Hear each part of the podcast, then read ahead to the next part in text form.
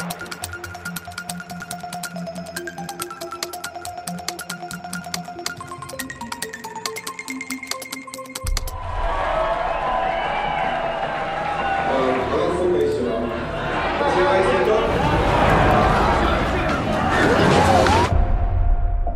Neste cartaz de estreias, começamos por destacar um documentário. Trata-se de Collective, um caso de corrupção de Alexander Nanau. Para o crítico João Lopes, o filme do realizador de origem romena é um invulgar objeto cinematográfico. Collective, um caso de corrupção, é um exemplo raro dos poderes muito reais e também muito realistas do documentário cinematográfico. Ou seja, a investigação de um esquema de corrupção montado nos bastidores do sistema hospitalar da Roménia, esquema descoberto na sequência do tratamento das vítimas de um fogo ocorrido num clube noturno de Bucareste, de nome Collective, precisamente. O filme é tanto mais intenso e perturbante quanto o seu olhar documental se constrói em paralelo com o trabalho dos jornalistas que investigaram esse escândalo que abalou a sociedade romena. Esteve na corrida ao Oscar de melhor filme internacional em representação da Roménia, não ganhou, mas não deixa de ser um invulgar objeto cinematográfico. A to, ce sub, este puteți.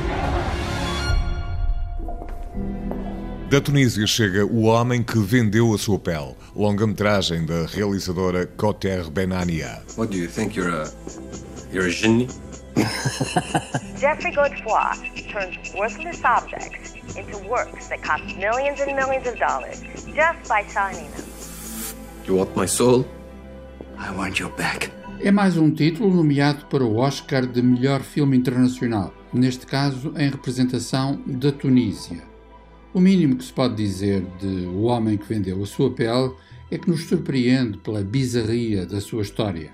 De facto, o protagonista é alguém que vende literalmente a sua pele, a pele das suas costas.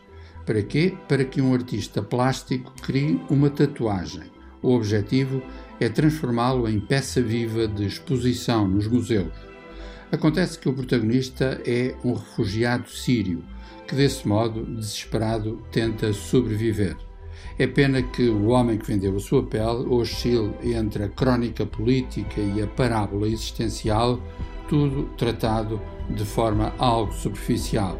Fica a contundência da sua história, mas fica também a sensação de que se perdeu a oportunidade de fazer um grande filme.